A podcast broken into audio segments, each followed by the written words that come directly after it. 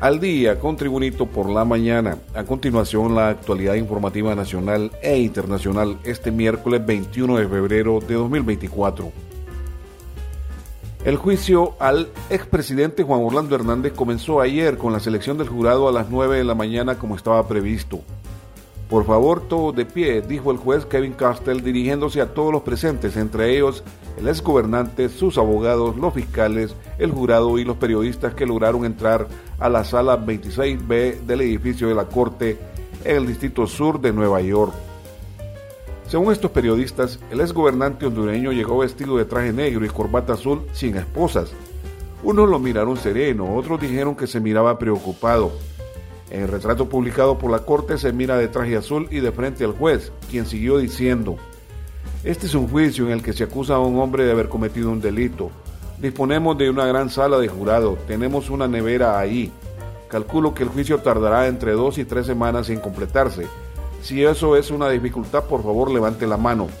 Enseguida, el juez Kevin Castell interrogó a los candidatos a jurado. Continuamos con las informaciones. El juez Kevin Castell juramentó anoche a 12 jurados y también mencionó que los expresidentes Barack Obama y Donald Trump y el actual mandatario Joe Biden podrían ser testigos en el juicio que se le sigue al expresidente hondureño Juan Orlando Hernández. Esto fue parte del interrogatorio a más de 40 candidatos a jurados, una jornada larga que transcurrió entre interrogatorios y respuestas de 42 de las 50 personas convocadas para servir de jurado. En otras informaciones, la titular de la Secretaría de Derechos Humanos, Natalie Roque, anunció a través de sus redes sociales su decisión de apartarse momentáneamente de sus funciones debido a quebrantos en su salud. En un emotivo mensaje, Roque recordó que hace seis meses había informado públicamente sobre su padecimiento de diabetes, reflexionando sobre la importancia del autocuidado. Sin embargo, admitió que no cumplió con el reposo mínimo indicado. Más informaciones. La representante residente de la Organización de las Naciones Unidas, ONU, Alice Shackelford, declaró que hay una agenda legislativa que se debe acompañar de una forma transparente para la elección de los magistrados del Tribunal Superior de Cuentas y los fiscales en propiedad del Ministerio Público. De esta manera indicó que hay mucho trabajo que hacer a nivel de país y por eso se han sometido reuniones con comisiones del Congreso Nacional. Continuamos con las informaciones. Honduras cerró el 2023 con el mayor nivel de inflación en Centroamérica según el Boletín Anual de Índices de Precios del Consumidor y Costo de Canasta Básica de Alimentos publicado ayer por el Consejo Hondureño de la empresa privada COEC. Los principales hallazgos encontrados señalaron que Nicaragua y Honduras cerraron el año anterior con los mayores niveles de inflación, 5.6% y 5.19% respectivamente por su parte, Costa Rica cerró con una deflación de 1.77%.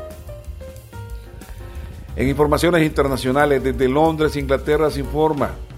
Estela Assange, esposa del fundador de Wikileaks, Julian Assange, declaró este miércoles a las puertas del tribunal que, que decide sobre su extradición a Estados Unidos que le resulta inimaginable que el Reino Unido pueda extraditarle al país que planeó su asesinato. Es inimaginable que este país ponga a Julián en manos del país y de la gente que planeó su asesinato.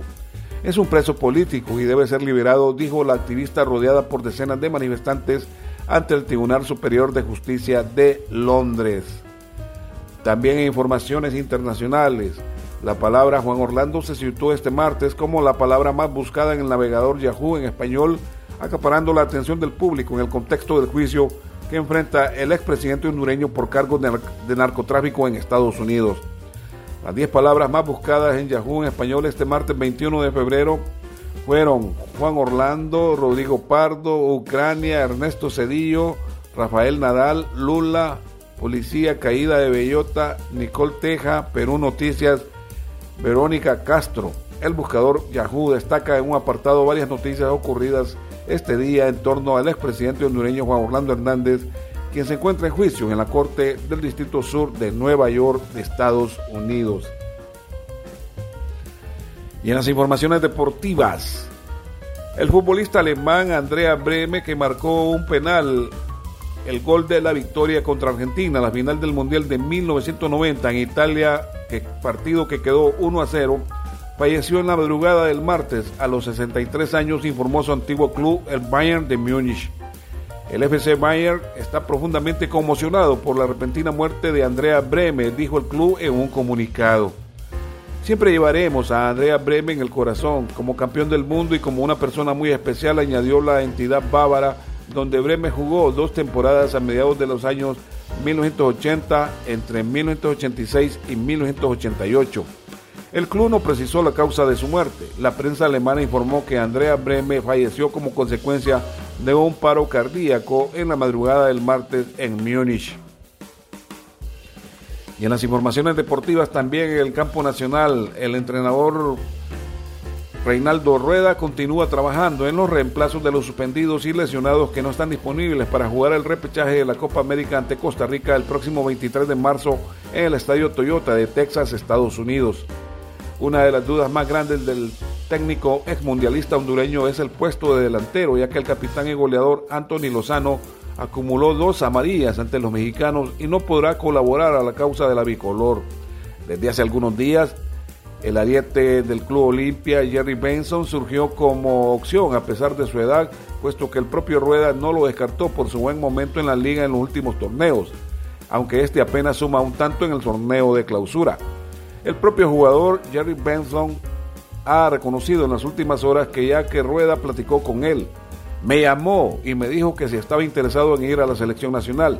Yo le dije que sí, voy a seguir trabajando y cuando se me dé la oportunidad tratar de hacer bien las cosas, declaró Jerry Benson. Y este ha sido el reporte de informaciones de Tribunito por la mañana del miércoles 21 de febrero de 2024. Tribunito por la mañana os da las gracias y les invita a estar atentos a su próximo boletín informativo.